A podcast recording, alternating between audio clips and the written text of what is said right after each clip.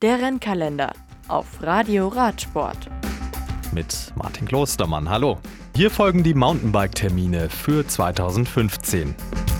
Julien Absalon gegen Nino Schurter, ein Duell der Superlative, das uns vermutlich auch 2015 im Mountainbike Cross-Country Weltcup packen wird. Die Stationen, die stehen jetzt fest und es gibt Änderungen im Kalender der UCI.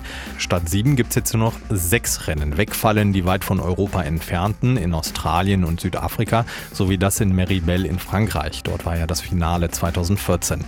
Die beiden Überseerennen, die sind wohl rausgefallen, um Reisekosten zu sparen. Kritiker bemängeln, dass der Weltcup damit jedes Jahr immer weniger Welt beinhaltet. Zwei Überseerennen, die finden aber noch statt in Kanada, in Mont Saint Anne und in den USA in Windham. Neu auf dem Plan stehen 2015 das Rennen Lenzer Heide in der Schweiz sowie das Weltcup-Finale im italienischen Val di Sol.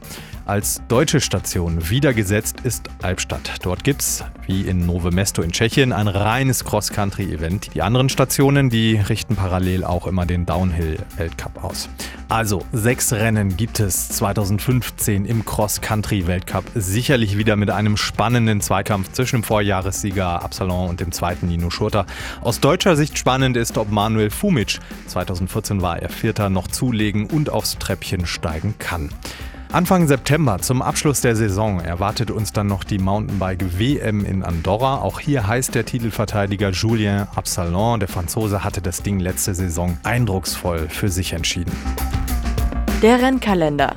Immer donnerstags um Viertel nach zehn und um Viertel nach vier. Auf Radio Radsport.